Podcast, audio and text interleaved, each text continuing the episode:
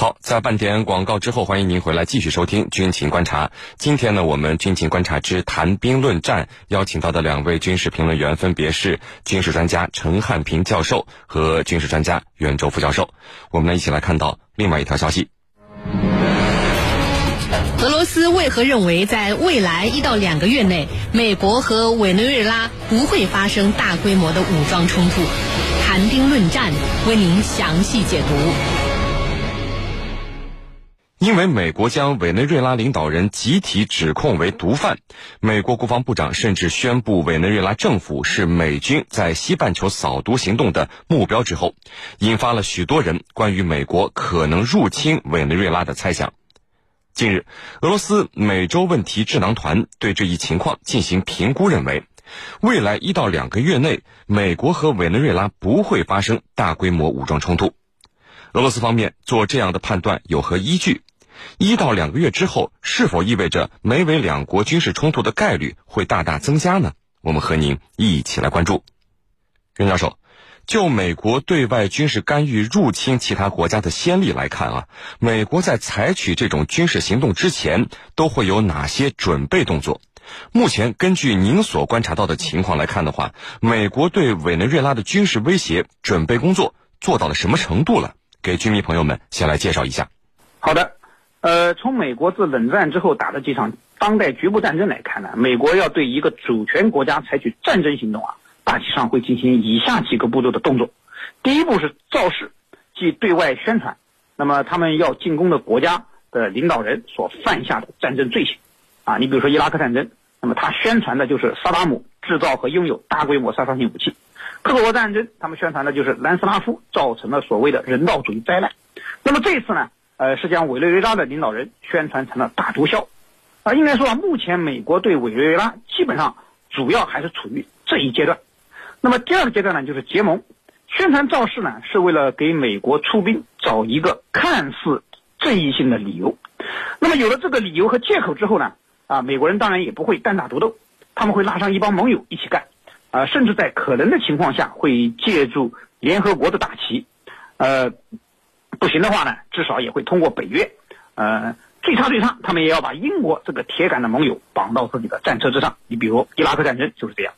那么这一次，美国呃不也是绑了二十二个拉美国家一起要共同制裁委内瑞拉？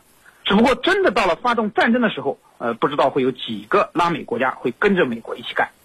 那么第二三步呢，就是调兵遣将。呃，从历次局部战争调兵的规模来看呢，美军为了确保自己能够赢得绝对的胜利，一般会从本土甚至海外各个基地啊抽调大量的兵力兵器来云集战争区域。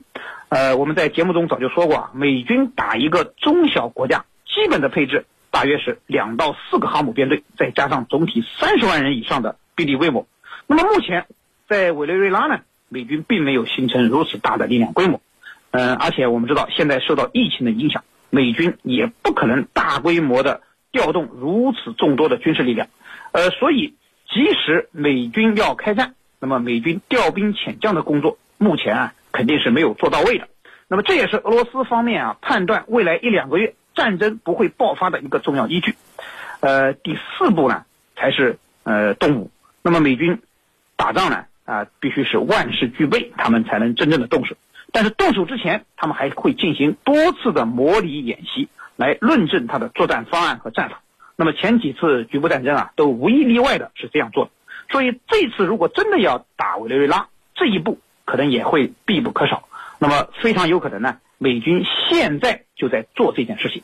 但是疫情之下，呃，美军能不能完成他的呃这种联合作战的这种设想？呃，我觉得要打上一个大大的问号。啊，是你，陈教授。俄罗斯方面现在评估，美国在未来一到两个月内不会和委内瑞拉发生大规模的军事冲突。他们评估的这个依据，除了新冠肺炎疫情以外，还有地区国家的支持以及美军伤亡的问题。对于这个判断，您赞同吗？我看到有人说啊，这个特朗普如果想连任美国总统，对外发动战争是很好的一种手段。而委内瑞拉正是目前来说最佳的目标。那么，请您来说说您的看法。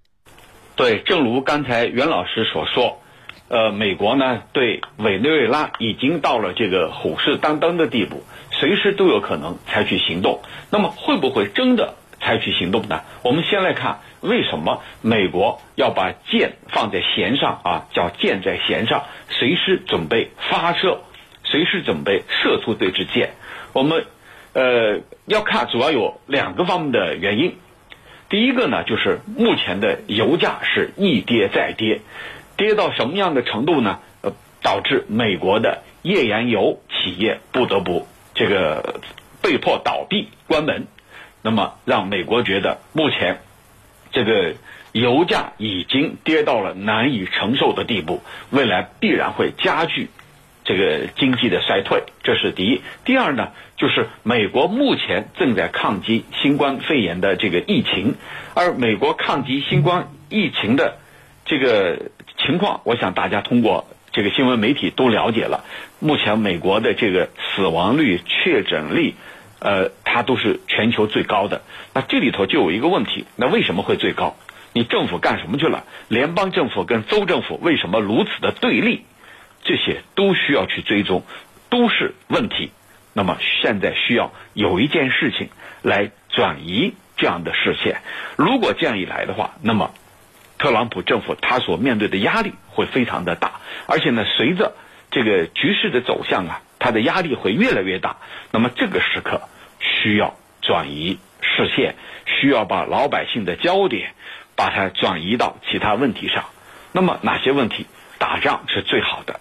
对美国总统来说，在任内呢，当出现了这些危机的时候，最好的办法能够给他解困的，就是一场战争。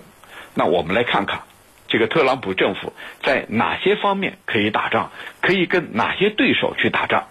呃，不久前美国在南海，包括这个台海，的确呀，这个耀武扬威。但是跟我们爆发冲突这种可能性大不大？我认为基本上是没有的，因为中国不是以前的中国，中国的军事实力。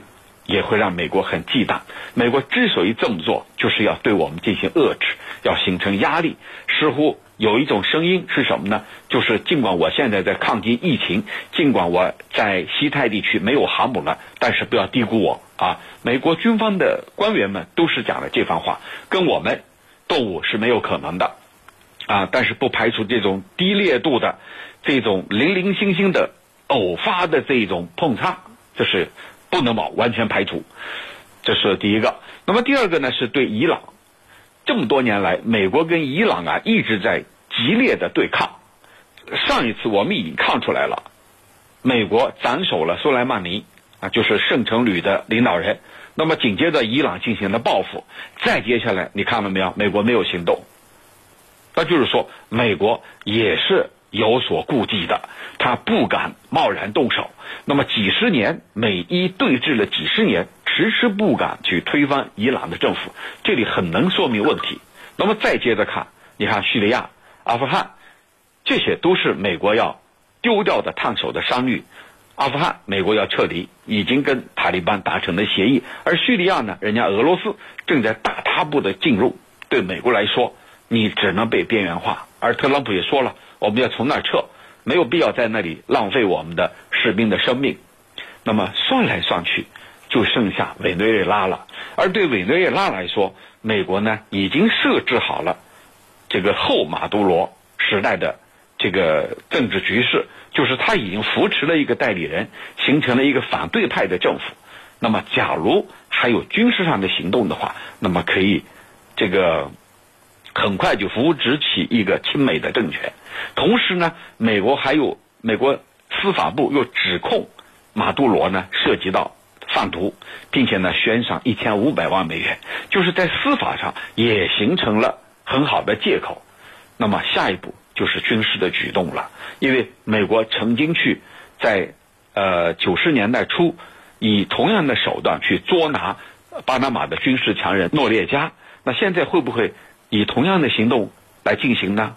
这就是这个美国所给我们留下的悬念。那么俄罗斯认为，在一两个月里头，它是没有办法动武的。主要是基于什么样的分析呢？主要还是美国目前全力在抗击疫情。呃，国防部长就说了，我们现在动用了几万名美军官兵啊，在参与抗击疫情。也就是说，大部分精力主要放在抗击疫情上，这是指美军。同时呢，美国的航母也大面积的感染这个新冠肺炎，也需要来进行这个回到基地来治疗。那么。这是一两个月里头可能不能动手，这是俄罗斯，呃，智库专家做出的评估。主持人，袁教授，其实您看，美国之前曾经多次从委内瑞拉内部入手，想用金钱等手段拉拢策反委内瑞拉军方领导人，但是这个图谋从来都没有成功过。委内瑞拉军方一直呢是坚定的站在总统马杜罗的身边，甚至还出现过。先假意答应美国中情局的策反，收了美国的钱，然后到了约定造反时间不接中情局电话的搞笑场景。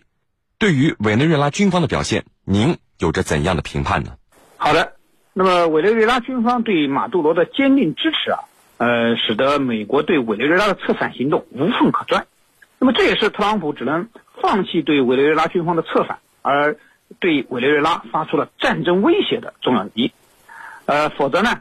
呃，用颜色革命的方式实现不战而乱的效果，才是特朗普他们所追求的最佳的效果。呃，也就是说啊，委内瑞拉军方他们的这种坚定的立场，是马杜罗粉碎美国在委内瑞拉内部扶植反对派，来祸乱呃委内瑞拉的阴谋的一个重要原因。那么，委内瑞拉军军方之所以会如此的坚定支持马杜罗去反美，呃，主要的原因呢，我觉得有以下三个方面。首先呢。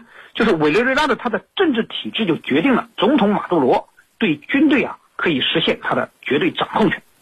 呃，按照委内瑞拉宪法的规定，呃，总统马杜罗同时是三军的总司令，那么对军队有着最高的指挥权和控制权。呃，委内瑞拉军队的重大人事任命都是由马杜罗亲自任命的，那么马杜罗呢都是挑选了他的亲信，所以在军队内部虽然呢也有一些反对马杜罗的势力存在。但是是绝对的少数，掀不起什么大风大浪，呃，一有动作呢，就会被掌控军队的当权派所镇压。呃，第二个方面呢，是在委内瑞拉军队的高层啊和马杜罗政府已经形成了一个利益共同体。呃，我们知道委内瑞拉呃很多高官啊本身就来自军队，呃，委内瑞拉的经济资源也有很多都掌握在军方的手中。你比如说，军方就掌握着委内瑞拉的石油开采权。呃，如果说推翻了马杜罗政权，实际上相当于推翻了自己，那么这样傻的事儿是没有人会做的。第三呢，就是委内瑞拉军队啊，长期以来呃进行了反美教育，所以受反美教育的影响，那么反美的思想呢，在委内瑞拉军人当中是深入人心的。因此，虽然美国对委内瑞拉军方进行挑拨利诱，委内瑞拉军队还是始终保持着一定的免疫力的。呃，所以。美国想像伊拉克战争那样去策反委内瑞拉的军队，现在来看呢，并非易事。呃，美军如果说要和委内瑞拉开战，恐怕免不了一场艰苦的作战。呃，所以从这个方面讲，嗯，美军在心理上也并没有做好和委内瑞拉开战的准备。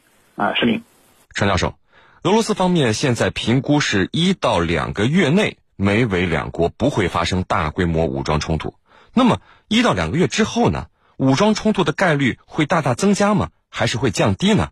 这是由什么来决定的呢？对此，您的判断是什么呢？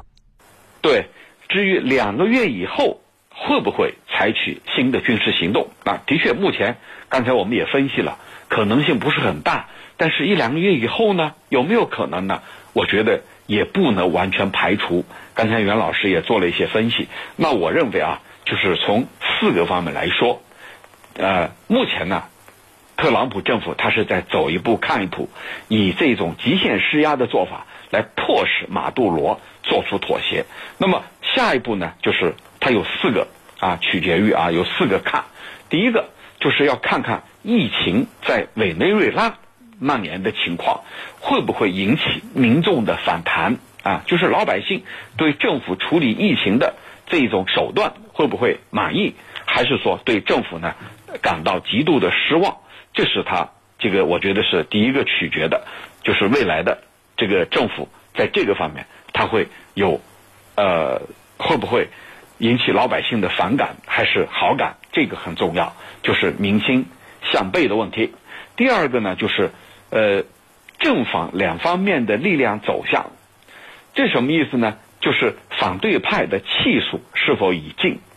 由美国所扶持的委内瑞拉的反对派啊，这个那个议员啊，呃，美国一直在对他进行扶持，但是呢，他所得到的支持并不多，以至于到今天依然这个无所作为。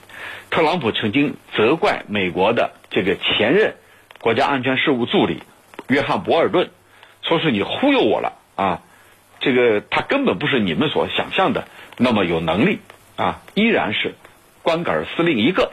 尽管呢，他得到了一些西方国家和拉美一些亲美国家的支持，但是他还不足以能够带动这个国家，能够领导这个国家啊，能够治理这个国家。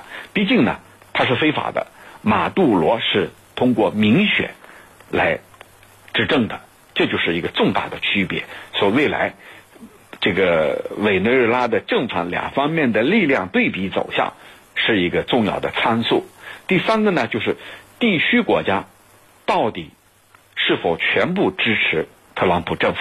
这个支持是怎样的支持？我在以前的节目里头也反复强调，支持是支持，但是能不能动用我的军事基地，甚至能不能我跟你一起出兵，那是另一个问题。我表面上可以支持你啊，你美国很强大。你是这地区的霸主，我惹不起，我支持你，表面上支持你，但是行动上，我是不参与这种行动的，因为你今天推翻了马杜罗，哪一天跟我一言不合，就可能来推翻我，这个先例我不能开，所以未来要看这一地区的国家会不会出现一种逆转，在倒马的问题上，就是倒马杜罗的问题上，会不会达成一个高度的一致，而这个一致呢？会不会又体现到行动上？比如说向美国开放天空，让美国使用其军事基地，同时呢配合美军采取行动，这个很重要。最后一个是舆论走向，美国也要权衡啊。自从他指控了马杜罗涉及到毒品犯罪以来，那么下一步的舆论走向，能不能在运作舆论方面有大手笔？以至于呢，整个美国国内和整个地区的这个舆论全面的导向美国，而不利于马杜罗，这是下一步。因为你任何一个军事行动需要舆论，特别是你这种未经联合国授权的军事行动，那更要让这个世界各国要看一看你的这个行动是正义还是非正义的啊，这是让世界各国都要看一看的。那么这个舆论。很重要，舆论导向很重要啊！我觉得从目前来看，除非出现逆转的形势，那么舆论不会赞成美军对委内瑞拉动武。尽管你指控他涉及毒品犯罪，你的证据呢？你的证据能不能站得住脚？这些都是问题。我觉得这个这个对特朗普来说，要想动武啊，真的不那么容易。况且呢？这个委内瑞拉的老百姓压倒性的是支持马杜罗的啊，因为他是人们呃选出来的，用选票选出来的，不支持他支持谁呢？那么这一点啊，跟呃瓜伊多反对派领导人瓜伊多是不一样的。瓜伊多他是非法的，他没有得到老百姓通过选票选出来，而是自封为国家领导人，并且得到美国的支持。那么这里头。这个正义是非已经很清楚了，未来我想也不会有多大的改变。主持人，好的，非常感谢我们的两位军事评论员为我们带来的精彩解读，谢谢两位。纵论天下军情，解析兵道玄机，军情观察。观察好的，因为时间的关系呢，今天的军情观察到这里就结束了。市民代表编辑赵晨和邹琪，感谢您的收听，我们明天见。